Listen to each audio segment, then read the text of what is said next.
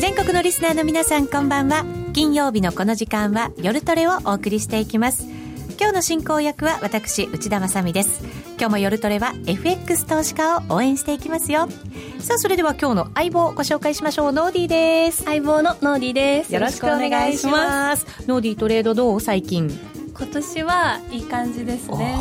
羨ましい。さあこの方はどうなんでしょうか？今日のゲストです。サラリーマントレーダーから転身して専業トレーダーになりましたヒロピーくんですこんばんは。よろしくお願いします。ヒロピーさんなのかな？ヒロピーくんなのかな？どっちでも結構です。あそうです。か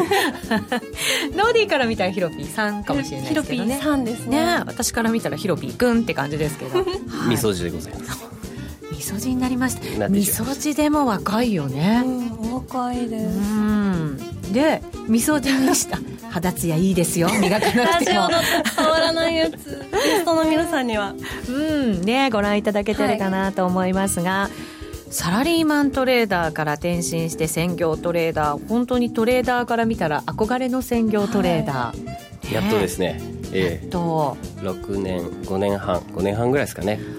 はあ、痛い目見て、痛い目見て、山を越えて谷に落ちまくって、ようやく。え谷に落ちまくっててどれぐらい落ちたんですか？えっと、まあ、あんまあでも資産的には100万ぐらいしか減らしてないんですけど、まああの、社会人の初めの方の、初めて貯めたボーナスとかの、ほぼ総資産ですよね。それはを大きね、10万ぐらいにしちゃって、涙を。大きな。そうか。枕でゴシゴシしてましたよね。えでもそれでもやめようと思わなかった？そうですね。なんかすごく悔しくなって、うん。そのまま泣きっ面で本屋に行って FX の本5冊ぐらいこう買って急に勉強しだしました。あじゃあその前はそんなに勉強しないで始めてたんですか？そうですね。株ちょこっとやってたんで多少自信があったんですけどん。なんかボリバンで取引とかしてみて、ええ。ボリンジャーバンド、ええあボリンジャーバンド ででプラあのプラスマイナス2シグマで逆張りしてたつもりが1シグマの設定だったはあ。それすらわからないぐらいの、あのどんくさい時がありました、私はもうヒロピー君に会ったのはバリバリもうトレーダーとして有名になった後だったのでそういう失敗の話あんまり聞いたことがないので今日は。そうでしたっけ？はい。そうなんですよ。そんな話も聞きながら番組進めていきたいと思います、はいよろしくお願いします。はい。リスナーの皆さんもぜひツイッターなどで、えーご意見ご質問など寄せていただけると嬉しいです、えー随時取り上げさせていただきます。それでは今夜も夜トレ進めていきましょう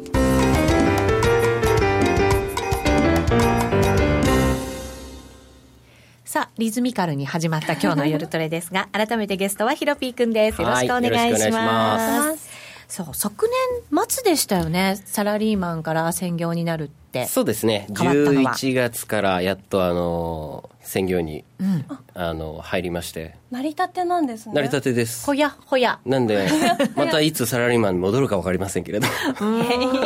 どうですか？なってみて1か月ちょっと。えー、ん2か月半ぐあ2らいですね。か月半冷静。突っ込まれた、あのー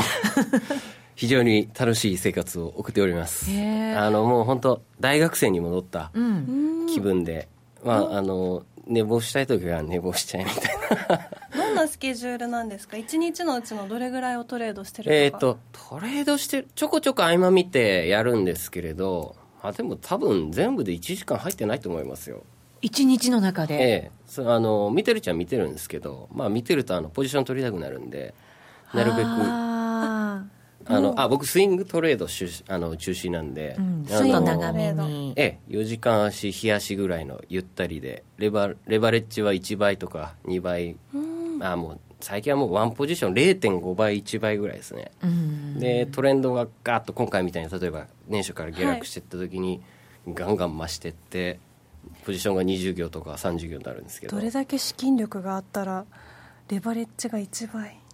ええ1倍で十分あの結構100200ピップ普通に取りに行けるんで。ね、そういうトレードれをやってます。でもサラリーマンをしながら、そこまで資金を貯めて満を持して専業トレーダーに。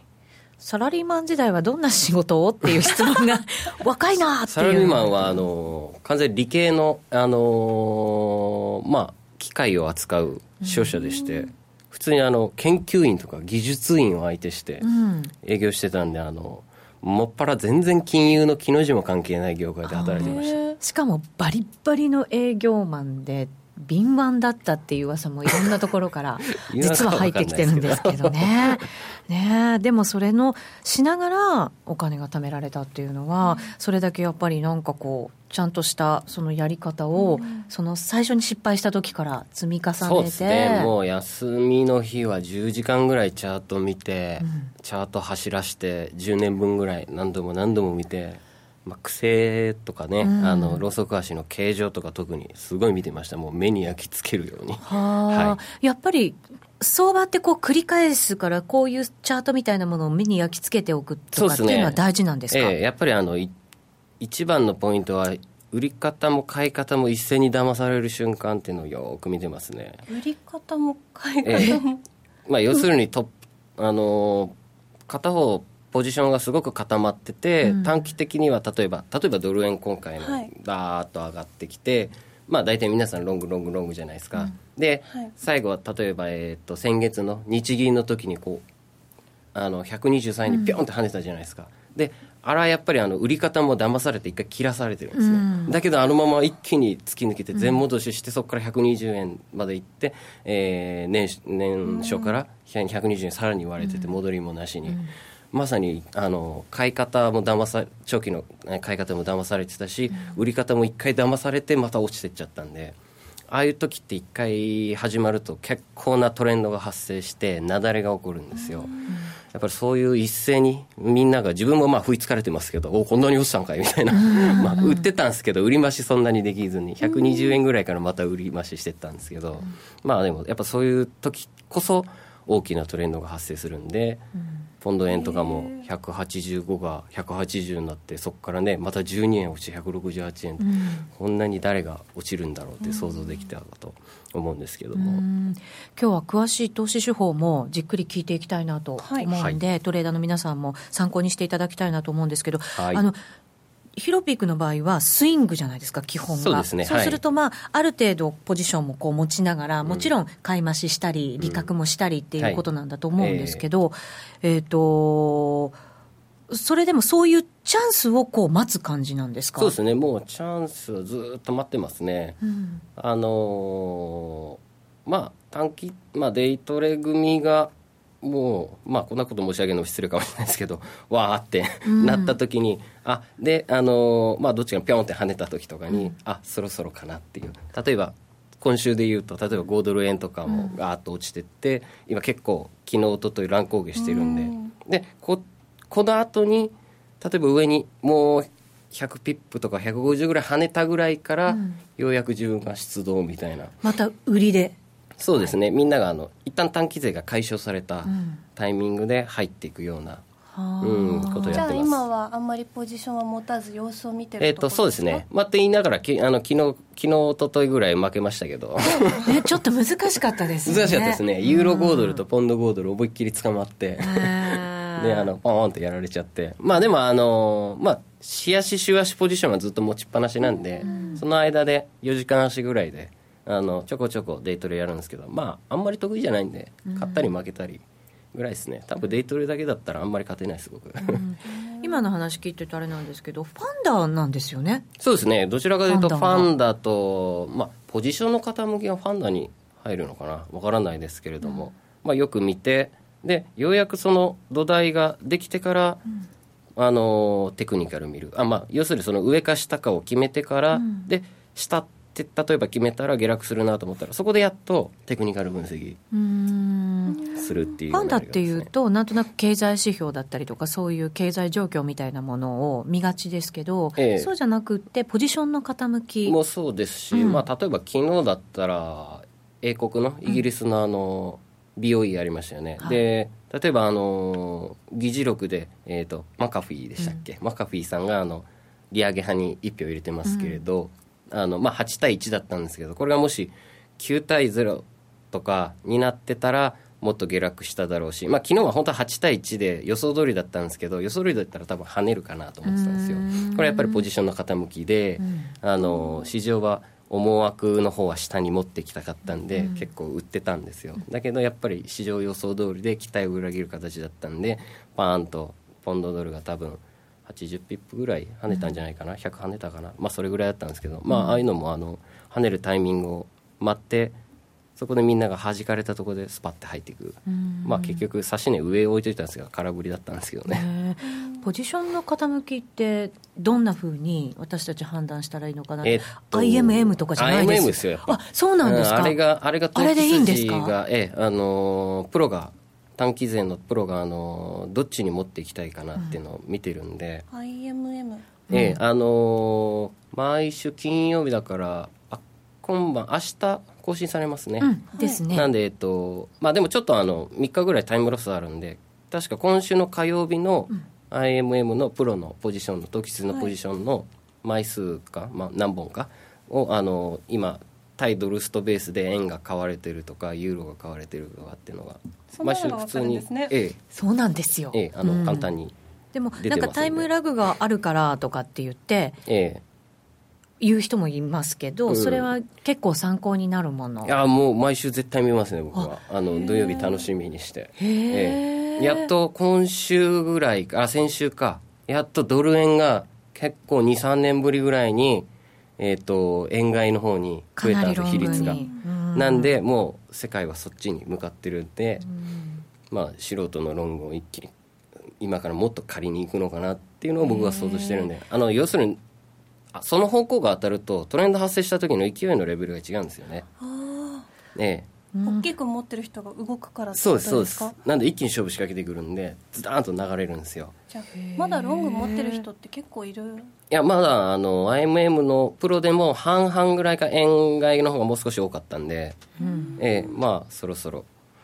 まあ、そろそろってもうだいぶ走りましたけど。まあまだまだあるかなと。そのこう売りと買いが逆転したりするじゃないですかロングとショートが、はいうん、そこがトレンドがまあ一応始まったかなぐらいな感じになるんですか？どんなふうに見た？まあ、ある程度成熟は仕掛けてますけど、うん、最後のおいしおいしいところは必ずええ、まだあるんであの手っ取り早いあの下落があるはずなんで、うん、そこをちょっと虎視眈々と狙ってゆっくりゆっくり戻り売りを狙おうかなと思っています。もともとそんなふうにゆっくりゆっくり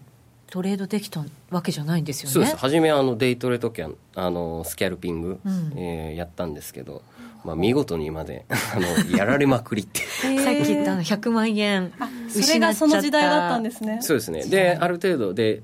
まあサラリーマン会社員やってたんでまあ、結局疲れて家帰ってもこうパソコンの前に座ってもできないんですよ。眠くなっちゃって寝たりとかイライラしたりとかして、でも向いてねえなと思ってあのまあ、世間の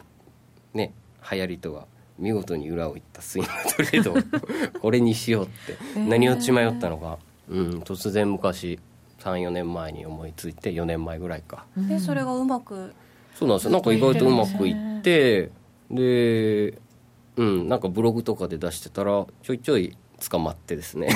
有名な人に。なんかこう引っ張り出されるなって珍しいってユニークだって言って言われて今日もね、結構ヒロピー君だとかいろいろツイッターにも応援のメッセージがいっぱい入っていて、やっぱり有名人だなとか思って。宣伝しておきました、ね、ありがとうございます。えー、じゃあでも自分に合ったトレードスタイルが見つかったからそれがうまくいくきっかけ。そうですね。本当その通りですね。だからまあ会社員の人でもあんまりね多分絶対みんなやってるのは午前中出社して、例えば5ドルあ5ドルじゃないあのオーストラリアの指標とか小売りとか絶対引き出しとかこの股の辺にこうやってスマホ置いてトイレ行ったりとか 全員やってるはずなんですよ。って言うとみんなで「あるやるやる」とか言って。今日は今日はかっつって、えー、質問が1個入ってきましたよ、はい、その若さで専業になってこれから先長いですが勝ち続ける自信がありますか？もちろんです。あの50年あのやっていこうかなと思ってるんで。でもう一つ株の方の成績はどうでしたか？ヒロピー君為替だけじゃないんですよね。すね。すごい幅広く。株はねちょっと最近 あのほかっておいて日経日経の方が儲かるし原油の方が儲かるんで、うん、そっちばっかですね。今ちょっと個別株の方、まあ、塩漬けの方はほったらかしなんですけれど。塩漬けもあるんだ。ありますね。ちょっとほっとしたりして。かなり。まあでもヘッジで日経売ったりとか思いっきりしてるんで思いっきりええあのー、普通にガンガン美味しくいただいております。えー、225先物だからやったり、あと原油やったり、原油も結構ガンガン売ってましたよね。いやかなり儲かりましたね、原油は。へ一昨年の80ドルぐらいから、これ、ぶっ壊れるな、相場と思って、売りに売りまくってたんですよ。うん原油80ドルって、まあ、要するにドル円が80円あったのが30円になったようなもんなんで、んまあ、抜けましたね。かなり、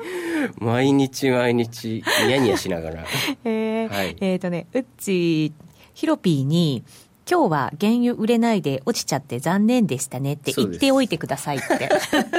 ゆずさんです。そうです、そうです。今日32ドルに差しといたんですよ。えー、戻ってこずにですね。今日っていうかもうここ今週、火曜日ぐらいから指してたんですけど、うん、戻ってこなかったですね、火曜か水曜から、はい、でもやっぱりいろんなもの見るって大変な気がしちゃう。私なんかこう為替ポジションを持ってていろんな通貨一緒に持っちゃったりすると、うん、なんか何が何だかよく分からなくなる時があったりするんですけど、うん、そういう金融商品もいろんなものをこう持ってポートフォリオをまあ組んでるんだと思うんですけどそうです、ね、大変じゃない？全然苦じゃないんですけどね、僕はあの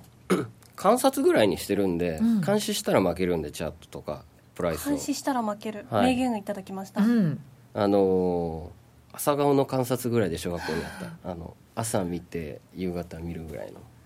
あ育ってるじゃん。そうそうですそうです。いやもう本当その通りです。あポジション育ってるじゃんみたいな。僕は大体もう 例えばあのポジション業すごい授業2授業行くって言ったじゃないですか。あのー、赤字例えばマイナスは例えば赤にピカピカ光るやつが、はい、ほとんどないです。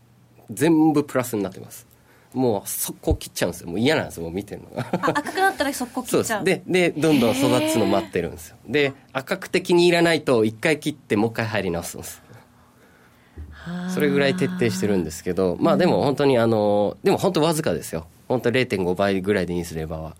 ですけどどんどん積み上げていくと20秒期は10倍ぐらいになりますからレバレッジ。だけど含み益があるんであの損はしないですから結構。200ぐらいぶっ飛ばないと200ピップぐらい。今日ねすごい質問が多くて、はい、そうなんですよ。原油あそこ原油だと思うんですけどあそこで売るとはすげえ。もうまだまだ。やっぱりそういうのってちゃんとこう見通し自分でここまでっていうのを決めてそうですね。だからまああとゴールドマン・サックスとモルガンがまあ20ドルってまたい、うん、下方修正してきたんで、うん、あまあ持ってきたいんですねみたいな。えー、でも僕はあの多分今年のまあ後半から来年の前半にかけてボトムつくかなと思ってるんで、うん、コモディティ系。そっから少しずつ買おうかなぐらいです、えー、来年？うん今年の末か来年前半かな。で金も多分そうかなと思ってるんですよ。随分でもってことは、うん、下落トレンドが長く続くってことですよね。そうですね。でも僕も80ドルとか70ドルの時からあこれ60ドルいく50ドル割れるってずっとブログでもツイッターでわーって言ってきたんででももう多分それがねあの皆さんあの知ってるからツッコミあるんだと思います。20ドル台にも入っちゃったのにそれでもまだ。そうですね。まあ、うん、だからまあもうここからは難しいですけれどもまあ、乱高下しまだそこまでひどい乱高下してないんで、うん、まだ成熟しきってないかなっていうのは僕的な判断です、うん、相場ってこうガーッと下がってきますよね、ええ、成熟するっていうのは、まあ、そろそろもうそこで仕上がってきたかなっていう感じのことなんですか、まあ、いわゆるこう一回跳ねて、うん、まあ、例えば今回のドル円とかぴょんって跳ねて騙しがあって、巨大な下落トレンドがあって、今もみ合ってるじゃないですか、はい。まあ、いわゆるああいうのってポジションを振り払ってるんですよねみんなの。で振り払って最後、まあ、そういうのを持ち合い三角形とかなんかチャンネル、ペナントとかできるわけじゃないですか。で最後のとどめがあるんですよね、うん、なのでまだ原因はその動きがあんまり見られてないんで、うん、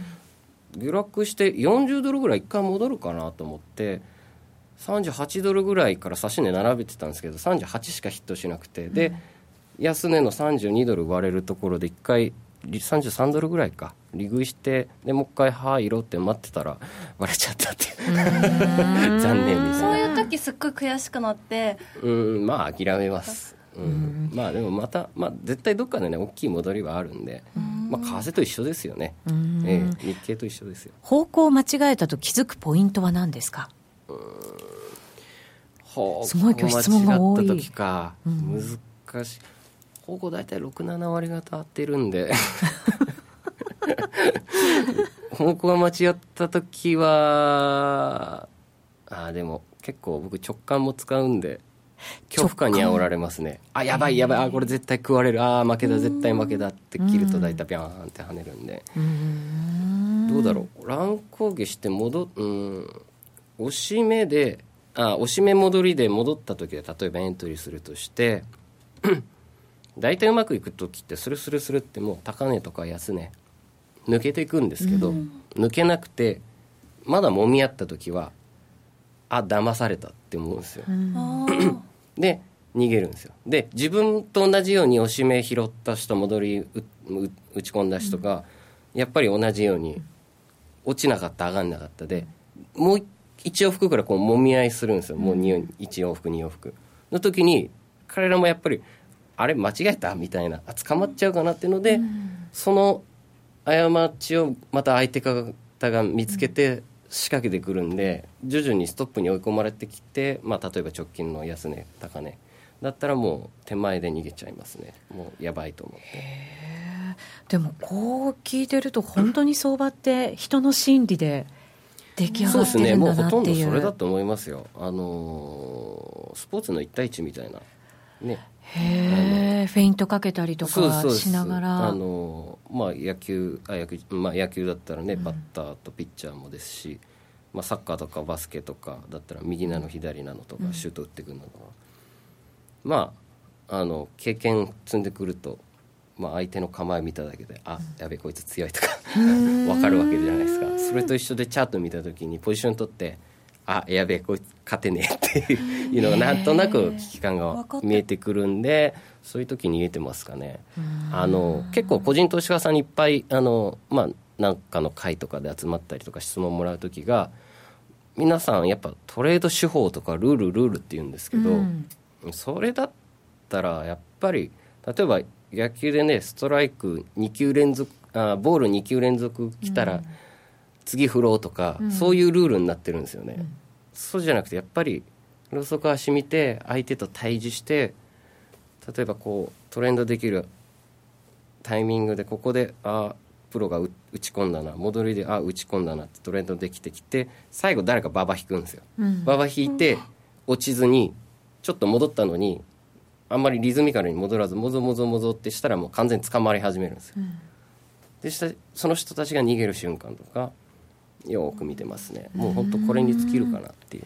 でここだって入っていく。そうですね、はい、入るポイントは明確なルールっていうよりかはもうその時々そうですね。でそうです。なんでポジションの傾きなんですよ。あ捕まってるとか。でやっとあのそれを視覚的に表したのがテクニカルなんで、うん、例えばこうやってあのトレンドが発生しなくなってもぞもぞっと、あのレンジ相場があるあれを視覚的に表したのボリンジャーバードのスクイーズ中じゃないですか。で抜けた時がエクスパンション、うん、なので、あのー、まあ、テクニカルは後付けなんで、まあ後からまあ視覚的に見やすかったりとか勉強したりするためのものぐらいかなって僕は思ってます。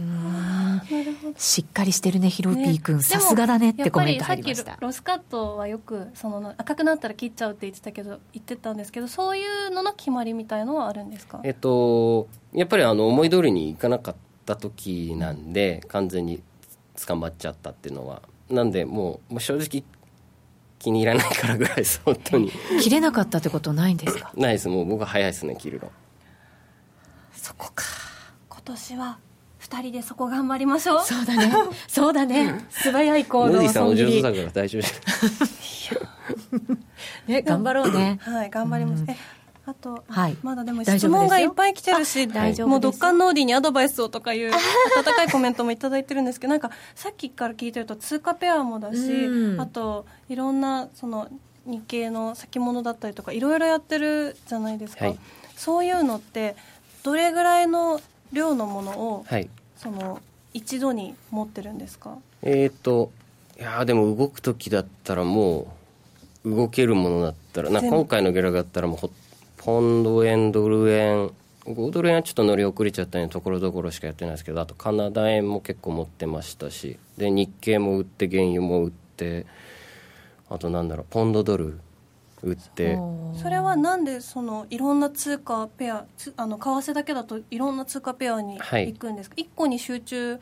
した方がいいとかはないんですか、えーと、それもあるんですけど僕はあの通貨のパワーバランス見てるんで主要通貨の。えー米えーと、米ドルユーロポンド円、えー、オセアニア系とカナダとスイスでいつもこのこの、まあ、例えばこの1週間はどれが一番強いかなって。いう、うん、で、まあ、円が一番強いだろうな。で次米ドルだろうなって。で買っといてあのいわゆるそば波があるんで上下するじゃないですか、うん。うん、なので1位2位は入れ替わったりするんですよ。ドル円が上昇する時があるから米ドルが一番強くなったりとか、なのでどっちも美味しく取りたいなっていうので 欲張ってその強さっていうのは ごめんねチャチャートとかで見てそうす、ね、こっちに行きそうだと思ったらこれが強いっていうふうに決めるんですか、うん、そうですね。まあ形状を見てってこれねでも自分であんまり説明できないんですけどすごい同じ質問もらうんですよ、うん、すごい知りたいと思って。数値をつけてたりとかじゃなくてチャートを見てうん多分もう日々に見てるからパッパッパチャート見るスピードめちゃくちゃ速いねって言われるんですよ。あのもう切り替えスピードをパッと見て5秒ぐらいではい次はい次はい次ってなってるんですよ。大体頭に多分入ってるんです。センスなのかもしれない。と思う瞬間。そう。努力でもなんとかなると思いたいけどね。確かに。チャートそっか。遅い人はチャートを全部並べちゃえばいけますもんね。そのどっちが強いとか、うん、あの私はその日にどれが一番強くてどれが一番弱いって並べて考えるんだけど、うん、それがこの1週間強いだろうとかっていうのは全然わからないんですよ。そうっすか？うん。なんでわかるんですか？ね 答えが出ない勉強できるけど説明できない。頭いい人タイプなんだ。じゃあズバリ今日はドル円と、はい、あと人民元のチャートをそうなんですよ。持ってきてもらったの。でまだ大丈夫です。あと10分近く大丈夫なので、せっかくだから、そのなんか見方なんかも教わりながら、見通しをちょっと教えてもらおうかなと思うんですよね。ドル円からいきます？話しやすい方で。人民元も話したいけどな。今ねで人民元に引っ張られてるところもすごいあるでしょ？いやかなりもう主役ですね、ね、今ドル。人民元いきますか？元いきましょうか、うんこれ株をね見てらっしゃる方々も、やっぱりこれに、そうなんですよね。あのでも出てるんですか？ちゃんと。はい。大丈夫です、切り替えてます。4時間足なんですけど4時間足はい、えあのー、まあ、年初から6.55ぐらいから突き抜けてって、うん、まあこの今回の下落がスタートしたのもう根本の原因がこれなんですよね、うん、あのー、中国当局のまあ介入ですよね、うん、で、まあ、これがスタートしたことによって上海株が崩れて、はい、為替が円買いになって今日だって上海結構下がってたでしょ？そうですね。ねなんで今日も朝こうやってあのねビュッと出たのが合図だったんですよ。あこれ下がると思って。でほとんどこれに引っ張られてるんですよね今人民元見とけば はい、株の行方も大体今は分かる。多分これ6.8以上に持ってきたいはずなんで、うん、あのそれまではリスクオフ絶対あると思います。もっと安くしたいってことですよね。そうですね。今6.6なんで、うん、確か11月末の SDR に人民元が入った後から12月もう上旬ですね。からじわじわ上がってきたんですよ。6.2ぐらいだったかな。6.3か6.2から、でで要注意はしてたんですけどまあ、ちょっと ECB とかいろいろあったもんであっちに気を取られて久しぶりに見たら、あ結構追い込んでんなと。うん。であのでもまだ6.5ぐらいだったんで、うん、まだ0.3ぐらいあるかなって。あ6.8にこだわってるのはあの月足チャットとかであのものを調べてみるとあの2007年とか2009年10年ぐらいのレートなんですよ、はい。うん、ほとんど固定まあ、変動なんですけど固定にするぐらいな、うん、あのそまあ、操作国っていう為替操作 認定されてた時ぐらいの。その時が6.8ぐらいだったんですそうです。もうぴったり6.8強ぐらいだったんで、うん、でその時やっぱり 経済が良かったじゃないですか、うん。はい、やっぱりあのリーマンショック後も中国経済が引っ張っててくれたんで、世界経済を。でその時にえっ、ー、とまあ好調だった経済を目指すんじゃないかなっていうのは僕の中の持論で、で最近あの中国経済が悪くなっちゃったのがあのドルとペック制しちゃってるんで、うん、あの45年前はユーロドルとあの米ドル安だったじゃないですか、うん、超円高で70円台とか、はい、えーと、ユーロだって1.4以上あったし、えーと、それがあのアベノミクスとかドラギバズーカでユーロ安円安になってしまって、うん、で逆に米ドルが高くなった。でペッグ制なんで自然に元も高くなっちゃったんです。原高になっちゃったんですよ、うん、米ドルと一緒に上がっていくから。で輸出関連とか製造業の指数が悪くなってきて、うん、どんどんどんどんあの経済の調子が悪くなってきた、でコモディティも一緒に潰れたもんですからあの新興国とかオセアニア通貨も下落なんで、うん、実はあのこのあの23年元と米ドルだけが上がってたんですよね、うん、なのであの中国が別にその特殊な技術を持ってるわけじゃないんで薄利多売の安くて今の世界の工場ですし。あのそれが輸出してたもんがどんどん元が高くなるもんですから中国製品が高いんですよね、うん、でそのまま影響被っちゃってどんどんどんどん経済おかしくなっちゃったんで、急いであの中国当局が原あの原安の方に持ってこう持ってこうってしたら、うん、あの去年の8月崩れちゃったんですよ、うん、ででも崩れてもまだでも実体経済はよくするにはやっぱり原安かなっていうので、うん、多分そっちを選んで犠牲にしてでも、ね、無理やりサーキットブレーカーとか入れて落ちるなっていうふうにして、で原安に持っていこうとしてるんですけどまあ、ちょっと今コントロール効いてないですよね、えー、なので、うん、多分6.8ぐらいまで持ってきたいんじゃないかなと思ってます。なんでそこまで、うん、えー、上がるのを見て見ない見ておかないとリスクオフがどこまで安易にまだロングしちゃだめかなと思ってるんですけど,、はい、株もなかなかもしかしたらそうするとちょっと厳しい場面というのが続く可能性がある、ね、えー、なんでまあ6.8まあ多少オーバーシュートして7とか6.9とかいって6.8に収まってきたのがちょうどいいボトムくる、うん、ある程度一旦のボトムくるんじゃないかなって僕は見てます。そしたらクロス円はそうですね。そこで一回打つんじゃないですかね、うん、これでも人民元が6.8までいかなかったとしてもある程度のところの安い水準まで持っていければ、はい、しばらくすると経済の方にも好影響みたいなものが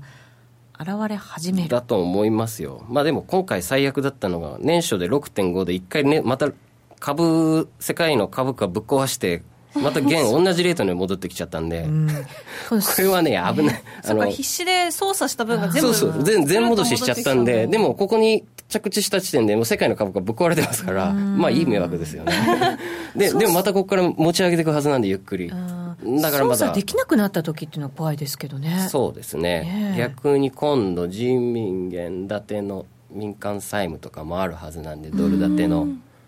今度返せませんってなったら今度中国国内の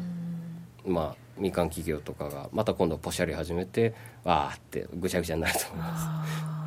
ちょっとじゃあこの行方しっかり見ていかなきゃいけないわけですね。そうですね。なんでまだ当面はリスクオフ方面で戻り売りを僕は狙う予定です、ね、ドル円もちょっと。はいちょっと見てみます。はいドル円の週足チャートを持ってきてくれたので、はい。これ見るとでも結構ね上の方で頑張ってましたけど、ね、まあでもただの先週陰線なんですよね。一本のあんだけ騒ぎましたけど。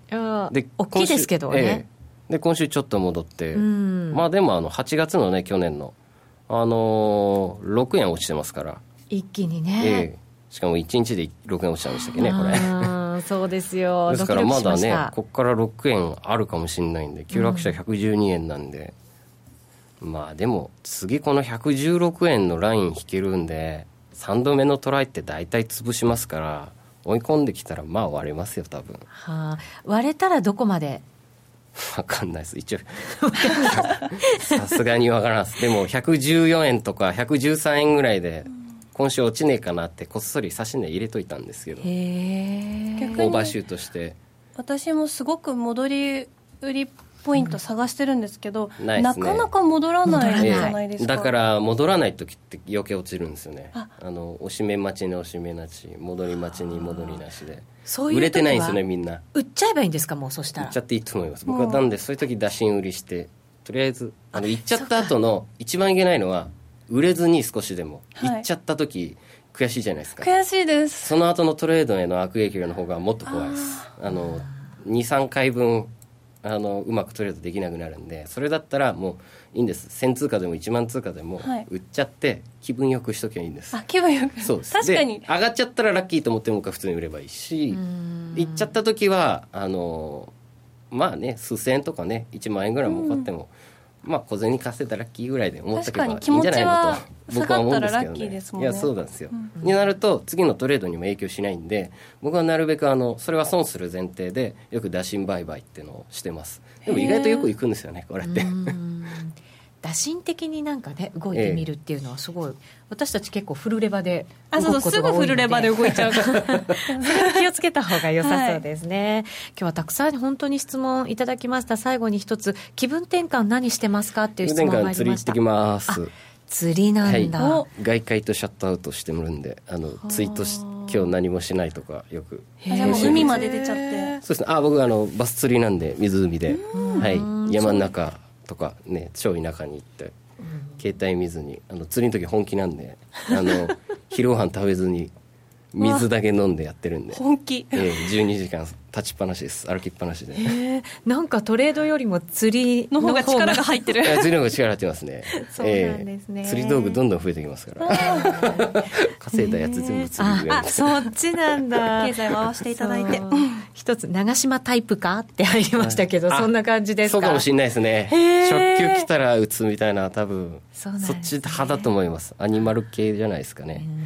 またなんかアドバイスしてください。はい。はい。また番組で待ってますので、お越しいただきたいと思います。今日のゲストはヒロピーくんでした。ありがとうございました。ありがとうございました。内田まさです。2月6日土曜日、ホテルレオパレス名古屋で無料投資セミナーを開催。商風、金本、山木、オプトエレクトロニクスが IR プレゼン。そして、鳥は私、桜英明による株式投資戦略セミナー。注目銘柄を徹底解説しますお申し込みはインターネットまたは郵便番号105-8565ラジオ日経2月6日名古屋セミナー係まで受講者全員にプレゼントをご用意お待ちしておりますラジオ日経ポッドキャスト。過去に放送した番組の一部やポッドキャスト限定の番組を iPod などの MP3 プレイヤーでいつでもどこでもお聞きいただけます。詳しくはラジオ日経ホームページの右上にあるポッドキャストのアイコンからアクセス。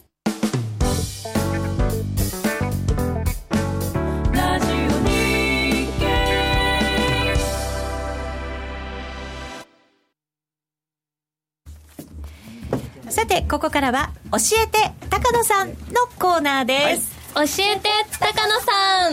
ん。よかった。間に合いました。えー、第3回デモトレードももう終了、はい、したんですか？はい、おお疲れ様でした。ありがとうございまし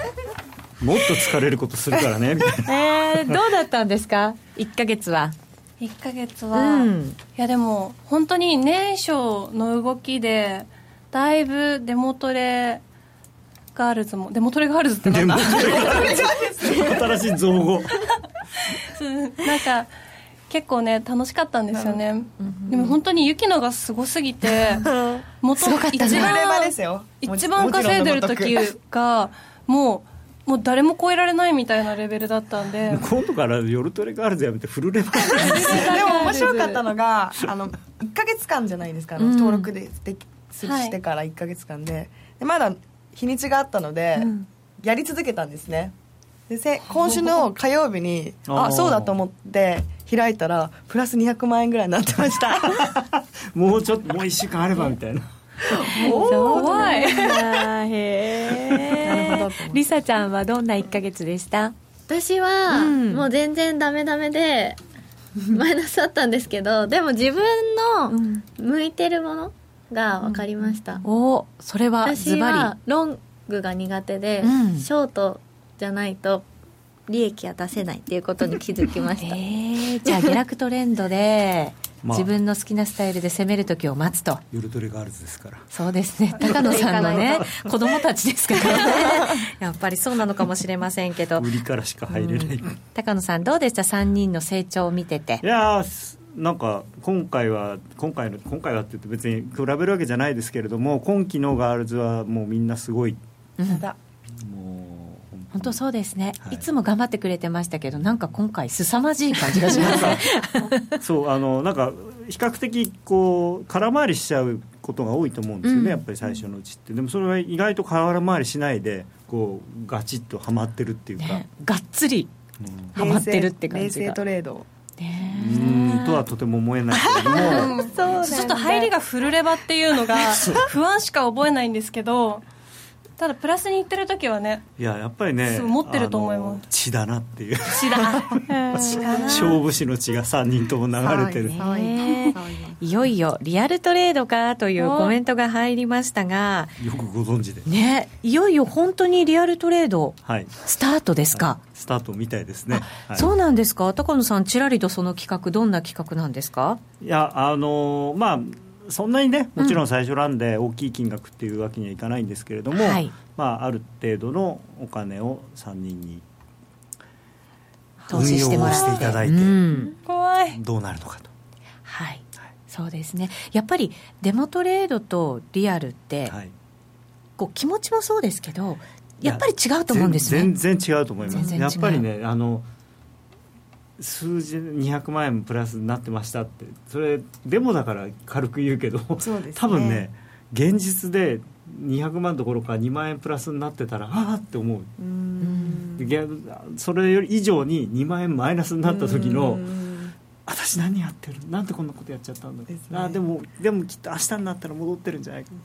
なんかそのデモトレの資本金500万円がすごく鈍らせます、数字を、数字の感覚を。明日になったら戻ってるんじゃないの？何度体験したことか。パソコン電源切って寝るみたいなも う。思い出して泣きそうになっちゃいました。でもなんとなくね浅い眠りの中でチャートが頭に浮かんできて。そうですよね。夢見ますし。そう。なんですよね。変な時間に目が覚めたりとかして。それでブーっつってなんかメール来てあなんだろう約定メールみたいな。えこんなレートな何これ？みたいな。なんですよね。損切りみたいな。なんかこうバイブの音が聞こえてあロスカットされた。寝よ まあ、たただねあのそのなんていうかレバレッジってよくみんな気にするんですけど、はい、あのそんなにレバレッジそのものはね大事じゃないんですよね。例えばまあ、もちろん500万円お金入っててフルレバっていうのはすごい大変ですけどだ例えば10万円のお金でフルレバだったら別にそんなに大したね、損してもそんなに大きな金額ではなくてで、まあ、さっきちょうどね内田さんが実はこう裏の方でおっしゃってたんですけどレバレッジ高いとあの強制ロスカットが近くなるんで。すぐロスカットされたりするんですけど。いつまでも引きずらなくて済むだからそこはねレバレッジ低くから大丈夫って言ってほっとくとどんどんどんどんねあの5円、10円アゲンストになってもまだポジション残ってるよって。そうなんですよ。ねここまでいかないだろうと思うと意外といっちゃうんですよ相場って、ね、それでこんなところまでいかないから大丈夫っていうのって当てにならないんですよ、ね、相場の格言でまだはもうもうはまだっていう、もうはまだまだ。もう前にあのリスナーの方から私がだからもう本当にパンパンで持っててそんなにロスカットだからされないんですよって言うとそういうあの管理の仕方がありましたかって驚かれましたけど。だからあのいつでも入金できるようにしておい。てでも入金あえてしないで少なめの金額にしとくと割とこうストップロスがついて、でまたもう一回入れればいい。だからもちろん持ってるお金全部いっぺんに入れるっていうのはもうナンセンス、ね、そうなんです。だから口座本当に少ない金額しか入れないようにしてるとか、最近ちょっとハマってるの。思った通りに、あの持ってるポジションがいった時はそこからピラミッティングと称してただ好きなところで買うんですよ。ただ、それをほぼフルに近い状態にして買うんでもうプラス以下にはならない最悪ロスカットされても、っていうあの面倒なロスカットの手続き ロスカットじゃなくて 指し値とかを入れずにただ入れておくだけであの マイナスになったらだけどそうプラスになったらもう次の日の朝もわお残ってるみたいな。いや前向きなのはいいけどやっぱりストップロスを自分で決めるっていうのはすごく大事なことだと思います、はい、確かにそうだった、まあ、リアルになると余計にねそう。いう管理がね。あのどこでストップロスを入れるかっていうのが、うん、多分トレードの8割9割の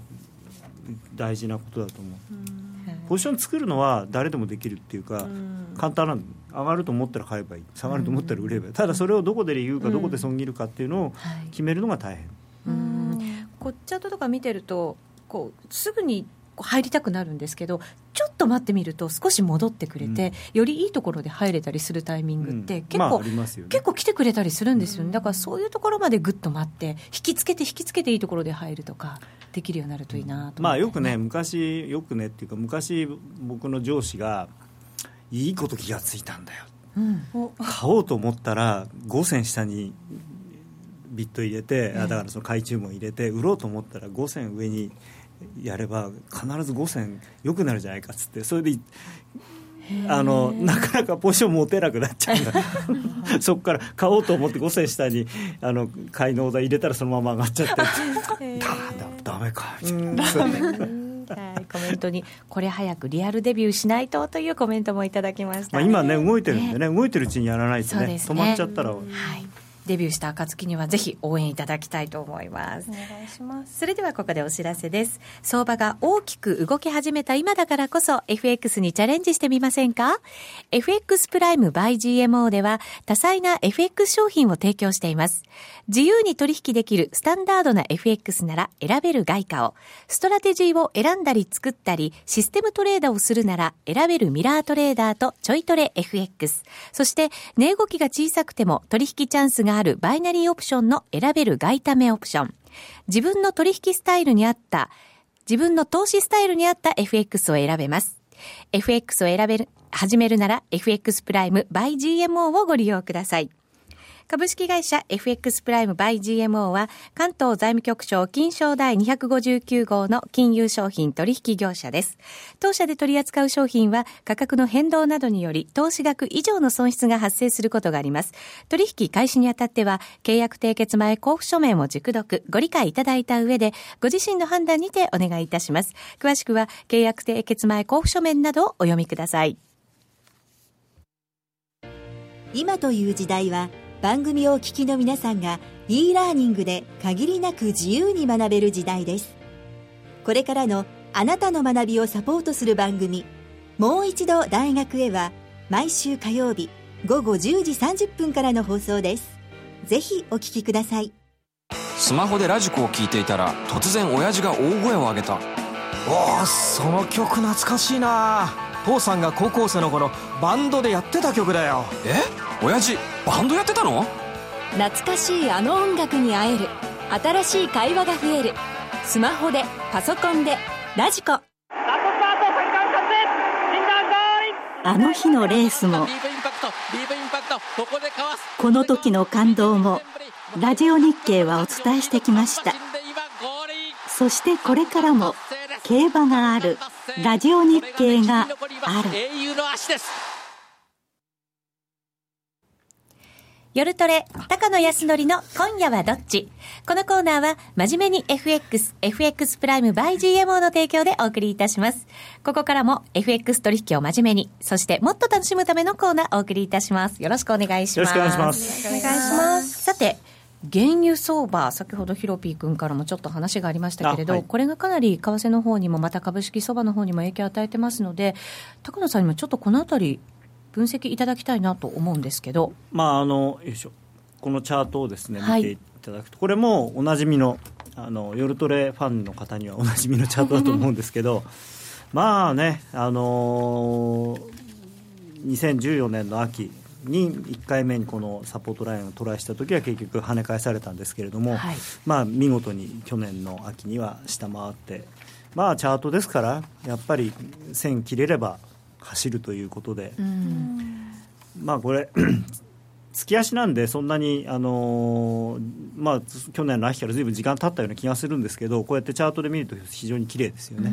でここの、あのー、これこの下げがリーマンショックなんですけどリーマンショックの後の安値かん切れちゃってるんで、まあ、目安としてはこの20ドル割れぐらいのところまでしかもうないんですよね。だからまあ、今のところ、OPEC も減産するつもりがあんまりないですから、おそらくあの体力勝負でサウジアラビアはまだまだあのそれなんていうのかなの減産で合意するってことはないと思いますし、はい、OPEC が減産をしても OPEC 以外のロシアであるとか他の国が減産をしなければ結局意味がないんで。まあ、まだ原油は方向としては下がりそうと、でこれがですね116円台に入りましたね、はいまあ、全般的なそのリスク回避のやっぱり大元になっちゃってるんですね。であのサウジアラビアなんかも公式に言ってますけれども原油以外の収入源を探さなきゃいけないって言って、うん、まあ、今までいわゆるその中東のオイルマネーで世界中の特にアメリカと日本アメリカのその有料株を買ってましたからでそれをずいぶん売ってるみたいなんですね、うん、でそれが続く間はやっぱり、えー、どうしても円買いというかリスク回避になりやすいですよね。うんでまあ、結局、今のこれ見ていただくと分かるんですけど去年の10月の頭からのこの赤い線が日経平均の先物、はい、それから青いのはドル円なんですけれどももうほとんどシンクロしてるんですね。合わせると本当によく分かりますね、はい、シンクロしてるのが。はい、ですから、まあ、日経平均がえー、一段安になれば為替が下がるのかドル円が下がるから日経平均が一段安になるのかっていう、まあはい、あの鶏と卵ではあるんですけれども、まあ、この嫌な循環を断ち切るためにはどっかで、まあ、何かがないと。で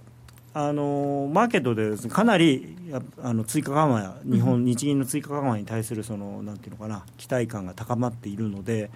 あの逆に言うと怖いんですよね。もしやらなかった時にまた失望でズドンといく可能性があるんで、あのあんまり期待しすぎない方がいいと思いますね結構走る可能性ありますか？うんというか、もう今、なんとかこう踏ん張ったり116円台とか、それから日経平均というと1万7000円であるとか、そのぐらいでなんとか踏ん張ってるのが、底抜け底割れしちゃうっていうか。逆に、うん、あの追加緩和したら、どれくらい保てるものなんですか、いや、あんまりと思う、まあ内容次第ですけど、あのあんまりそれだけで今、日本だけの問題ではないんで、うん、あの世界中で結局市場が混乱してリスク回避の方向に動いてますからそうすると日銀が何をやってもその例えばその日はあのボンと上がったとしてもその晩に例えば原油がドンと下がったりすると、また元の木阿弥になっちゃうんですね、いい売り場を提供しちゃうことにもなりかねませんよね。だからね僕はあのこれはあの公式な発言ではないんですけど日銀が原油買えばいいのになと思ってもうここまで来たら。国家備蓄で介入。なるほど。そう。いう手がありますか。あの他のもの買うより原油買うのが一番あの、うん、まあねどうせ使うもんですから原油は、まあそうですね。日本にとっては。備蓄するとそうそうそう。いや本当に備蓄。で今ね見たら備蓄少し余裕があるんですよ。あそう。そう。いうところまで調べるんですね、はい、あのそう。あのピーク時のあのまあどのぐらいそのタンクがあるのか実際は分からないですけれども少なくとも過去のピークよりも今の備蓄量が減ってるっていうことは、はい、その分空いてるはずなんですよね。その、まあ、備蓄基地を取り壊したとかいう話は聞いてないんで。少し買えばいいのにと。でまあ、問題はそのさっきの逆回転の話になるんですけど、はい、あのアベノミクス、はい、アベノミクス、ここ、ドル円が一番上がってきたのは、まあ、アベノミクスのおかげなんですけれども、これ、いくつか要因があって、一つは、えー、日銀の緩和、それからもう一つが、はい、えー、えー、となんだっけ、えーまあ、日米両政府がその円安、あるいはドル高を容認してきたということ、この2つがすごく大きくて、であとはあの GPIF に象徴されるようなああいう年金の資産構成の変更で株を買ったりという外貨を買ったりというようなことがあったんでこれだけ円安あるいは株高が続いたんですけれども、うん、それがもう全部こう剥落しちゃってるんですよね。であともう一つ貿易収支が非常に赤字が大きくなっていて、うん、国際収支がえー、経常収支っていうかがあの急激に縮小してたのがこの、まあ、一番その円安になりやすいその素地を作ってたんですけどそれもあの経常収支の黒字がまたかなり大きくなってきてますし回復傾向にあるんで、まあ、貿易収支自体はまだ赤字ですけれども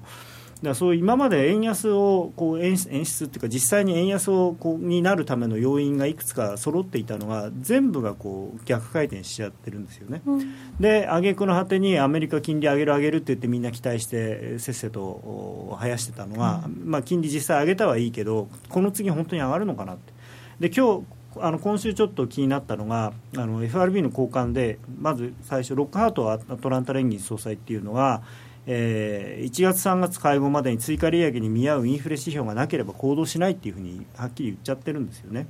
でまあ、果たして3月半ばの会合までで一体どれほどのことを僕らは知れる知ることができるんだろう、うん、それほど知ないで知らないよね。知ることはできないよね、であとローゼングレンボストン連銀総裁も、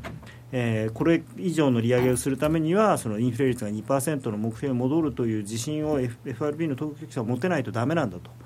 でそれをそれを持てるためのその指標強い指標がないとだめだっていうふうに言ってますしあとこれはまあこれは本心ですね。ドルやコモディティの価格の動きは我々の想定の範囲外だと、こんなにドル上がると思ってなかったしこんなに原油が安くなるとは思ってなかったよと。っていうことはじゃあ前回の利上げは果たして本当に、まあ、正しい判断だったのかっていう、まあ、想定と違ってますよねっていう。で果たして予定通りあと4回とか3回とか利上げができるのかどうか、うん、まあまああのマーケットを見てる限りはせいぜい2回多くて2回もしかするとゼロっていう感じに今の先物なんかなってますよね、はい、なるほど。そうするとやっぱりちょっとこうドルからお金が。ドル円が上がってきて、えー、だからそれドル高要因と円安要因と両方で上がって両方があったからこそこんなに75円から125円まで、4えー、50円も上がったんですよね。ところが、その要因それぞれ見るとですね全みんなこう弱くなっちゃってる、あるいはなくなっちゃってる。でまあ、もちろんまだ方向性としては当然時期の時期がいつになるかは別にすればですね、えー、日本よりもアメリカの方が先に利上げをするのは明らかなんですけど、はい、ただもうすでにそのアメリカは来年3回ぐらいは利上げするだろうっていうふうにマーケット一旦織り込んじゃってますからそれが2回なのか1回なのかゼロなのかっていうふうになるとその分吐き出さなきゃいけないわけですよ、うん、だから今年はそんなに簡単には円安にはいかないと思いますね。うん高野さんがねレンジの上限を引き下げた感じでしたからね、予想の、ね、125円なんてちょっと想像しづらくなっちゃいましたね。でも120円80銭。いやだからもう年初の高値超えないっていう意味なんですけどね。ねですね、はい、さあそれではこれから今晩取引を今116円台にドル円もねさっき一瞬入ったりもしてますので今夜取引をしようとしている方に向けて高野さん今夜はどっち？はい。まあドル円売りたいですね、はい、ドル円を売りたい、うん、もっとあの週末金曜日なんであのこれまで割とある程度その一方的にポジションが溜まってそうな週だとあの巻き戻しが出るんじゃないかっていうことが言えるんですけど、比較的今週ってこう少しあの終初にドンと、まあ、あのランドのせいもあって下がってその後少し戻り基調だったじゃないですか。それはここに来てこんだけ下がりだしてるっていうのはまあちょっと息切れしてるんじゃないかなということで、うん、もう少し下がるような感じがしますね。じゃああんまり戻さず下げていっちゃうんですか、ね、なんか今週安値引けまあ安値って月曜日の安値割れるかどうか分かんないですけれども今日弱いままなのかなという、はい、高野康則の今夜はどっち？このコーナーは真面目に FX FX プライム by GMO の提供でお送りしました